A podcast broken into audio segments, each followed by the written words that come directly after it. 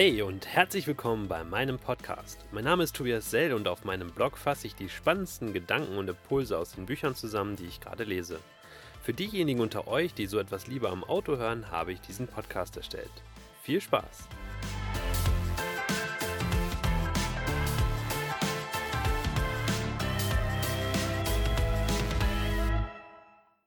Der Amerikaner Robert T. Kiyosaki ist mit zwei Vätern groß geworden.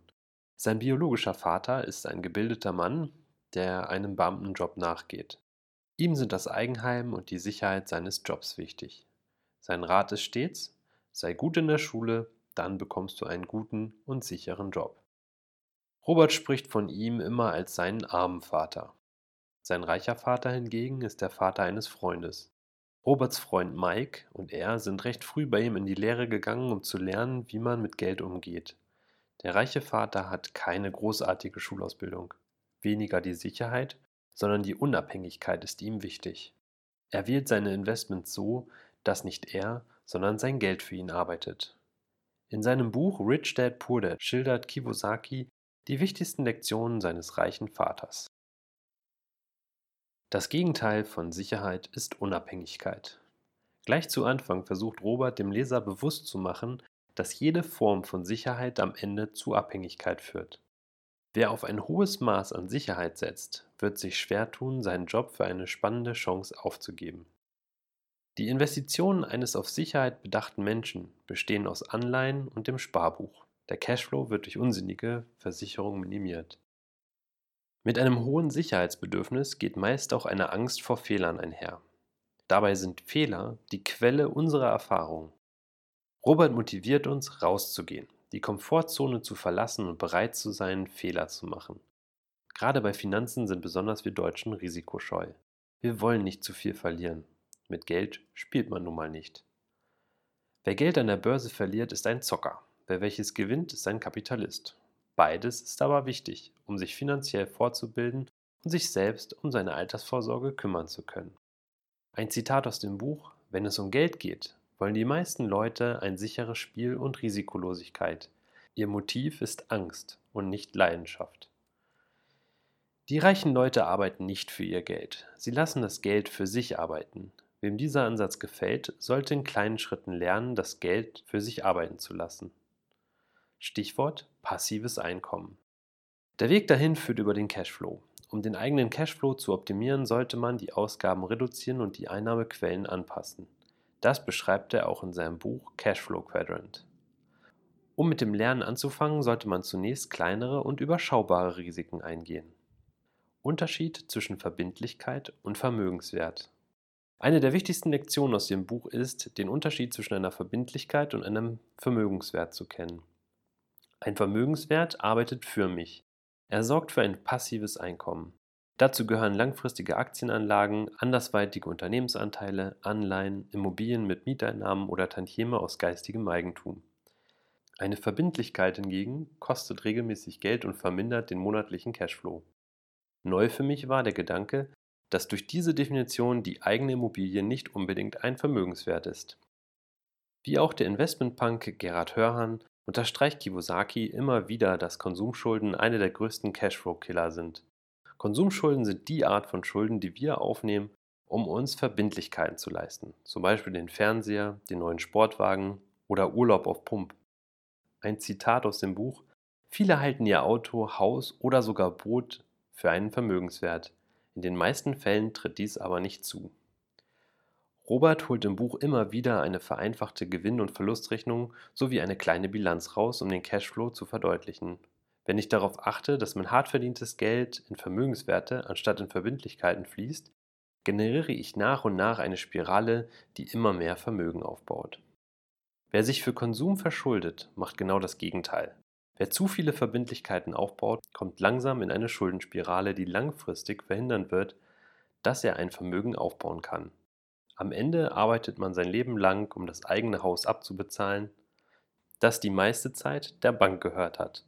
Man arbeitet für andere, zum Beispiel dem Arbeitgeber, den Staat oder die Bank und nicht für sich selbst. Durch Unternehmen Steuern vermeiden. Robert geht auf das Steuersystem ein und wie es historisch entstanden ist. Ursprünglich hatte es die reichen Leute als Ziel. Dann wurde der Staat gieriger und hat auch den Mittelstand und schlussendlich die Armen besteuert. Der Staat incentiviert das Gründen von Unternehmen und das Investieren in die Wirtschaft. Am Ende zahlen die Reichen sogar weniger Steuern, da sie Unternehmen gründen. Ein Unternehmen ist nichts anderes als ein paar Seiten Papier. Dennoch kann es viel bewirken. Der angestellte Bürger bezahlt zuerst den Staat und darf erst dann sein Geld ausgeben. Bei Unternehmen ist diese Reihenfolge umgekehrt. Der Staat bekommt das, was am Ende übrig bleibt. Die meisten Reichen besitzen viele Körperschaften, zum Beispiel eine GmbH, aber sonst selbst nicht viel. Über Unternehmen beziehen sie ihre Wohnung, ihr Auto, den Urlaub und die Yacht und setzen es als Betriebsausgabe von der Steuer ab. Die Gründung von Unternehmen und von Treuhandgesellschaften wird auch dafür genutzt, die Vermögenswerte vor Gläubigern zu schützen. Dadurch gehen die reichen Leute bei ihren Investitionen überschaubare Risiken ein und begrenzen ihren Schaden durch eine Gesellschaft mit beschränkter Haftung. Geld erfinden wie die Banken. Geld funktioniert nur, weil wir an das Konzept dahinter glauben. Es basiert auf diesem Grundvertrauen. Seitdem die Bindung an einen physikalischen Goldwert aufgehoben wurde, steckt hinter jedem Euro nur noch ein theoretischer Wert, an den wir glauben müssen. Nur die Zentralbank darf Geld drucken lassen und entscheiden, wie viel neues Geld geschaffen wird. Wenn Robert von Geld erfinden spricht, dann spricht er davon, dass man selbst Buchgeld erzeugt. Buchgeld existiert nur in den Büchern und kann quasi erschaffen werden. Das erreicht man durch geschicktes Verhandeln. Im besten Fall besitzt man eine Immobilie, die von anderen abbezahlt wird. Er nennt als Beispiel ein Haus, das er für 20.000 Dollar kaufen konnte. Für die Anzahlung nutzte er Geld eines Freundes, das er sich für 200 Dollar kurzfristig lieh und verkaufte die neu entstandene Wohnung direkt für 75.000. Er hatte quasi 40.000 Euro an Geld geschaffen mit einem Einsatz von 200 Dollar. Das Geschäft wirkt auf den ersten Moment riskant, ist aber mit der richtigen Erfahrung und etwas Mut ein recht sicheres Investment. Vorausgesetzt, einem fällt ein derartiges Schnäppchen auf die Füße. Zitat aus dem Buch: Große Gelegenheiten sieht man nicht mit den Augen, man sieht sie mit dem Verstand. Robert lädt ein, seine Sicht auf Investitionsmöglichkeiten zu schärfen, unverbindliche Angebote zu machen um ein Gefühl für den Markt zu bekommen und so attraktive Chancen zu erkennen. Selten klingelt ein attraktives Angebot an der Tür oder wird einem direkt angeboten. Wer mit offenen Augen durch die Welt geht, sieht den frustrierten Hausbesitzer um die Ecke oder die Gewerbeimmobilie, die durch eine einfache Umwidmung zur Wohnung im Wert deutlich steigen kann. Für Erfahrung und Wissen arbeiten statt für Geld. Als Informatiker und Kreativer bin ich selbst sehr produktorientiert. Daher habe ich Themen wie Marketing und Vertrieb lange als Zeitverschwendung gesehen. Immer nach dem Motto, was gut funktioniert, wird sich schon durchsetzen. Inzwischen durfte ich lernen, wie unglaublich wichtig Marketing und Vertrieb sind. Ich habe tolle Produkte sterben sehen, die einfach schlecht vermarktet wurden. Genauso gibt es da draußen massenhaft miese Produkte, die erfolgreich sind, weil irgendein Verkaufsgenie bei den Kunden die richtigen Knöpfe drückt. Robert vertritt die Meinung, dass Verkäuferskills für den eigenen Erfolg sehr wichtig sind. In einer seiner Anekdoten spricht er mit einer guten Schriftstellerin darüber, dass sie lernen muss, zu verkaufen. Nachdem sie sich entrüstet darüber äußert, dass sie nicht studiert hat, um Verkäufer zu werden, weist er sie darauf hin, dass man auch bei Autoren von Bestsellern und nicht von Bestwritern spricht. Gewisse Marketingaspekte zu verstehen, hilft auch dabei, erfolgreich zu sein. Hätte er sein Buch Wenn Sie reich und glücklich werden wollen, gehen Sie nicht zur Schule, stattdessen die Ökonomie der Ausbildung genannt, wäre es vermutlich nicht so erfolgreich gewesen. Letzteres war der Vorschlag des Verlages. Bei seinem Job sollte man nicht nur auf die untere rechte Ecke der Lohnabrechnung gucken. Erfahrung und Wissen stellen wertvolle Vermögensanlagen dar, die zudem noch nicht einmal besteuert werden. Wer seinen Job nach den Verdienstmöglichkeiten aussucht und nicht nach dem, was man dort lernen kann, denkt zu kurzfristig. Gerade in der heutigen Zeit wird es immer wichtiger zu lernen und zu wissen. In Zukunft werden wir vermutlich noch viel häufiger unsere Arbeitsstellen wechseln und sollten auf Jobs vorbereitet sein, die jetzt noch gar nicht erfunden wurden. Wer viel Erfahrung und Wissen mitbringt, wird auch in Zukunft ein gutes Einkommen haben. Ein Zitat aus dem Buch Jobsicherheit bedeutete meinem gebildeten Vater alles. Lernen bedeutete alles für meinen reichen Vater. Die Feinde unseres Cashflows. Robert nennt fünf Feinde unseres Cashflows. Angst, Zynismus, Faulheit, schlechte Gewohnheiten und Arroganz. Die Angst besteht darin, Geld zu verlieren. Daher wird das Geld auf dem Konto belassen, wo man es langsam verliert. Thema Inflation. Dabei sind Verluste meist auch wichtige Lektionen in unserem Leben. Wir sollten uns die Texaner zum Vorbild nehmen. Die Texaner sind stolz auf ihre Gewinne und Verluste. Sie geben auch an, wenn sie verlieren. Man sollte sich eine gesunde Fehlerkultur zulegen. Wenn wir nach dem ersten Sturz nicht mehr aufs Fahrrad gestiegen wären, würden wir heute nicht Radfahren können. Zyniker kritisieren und Gewinner analysieren.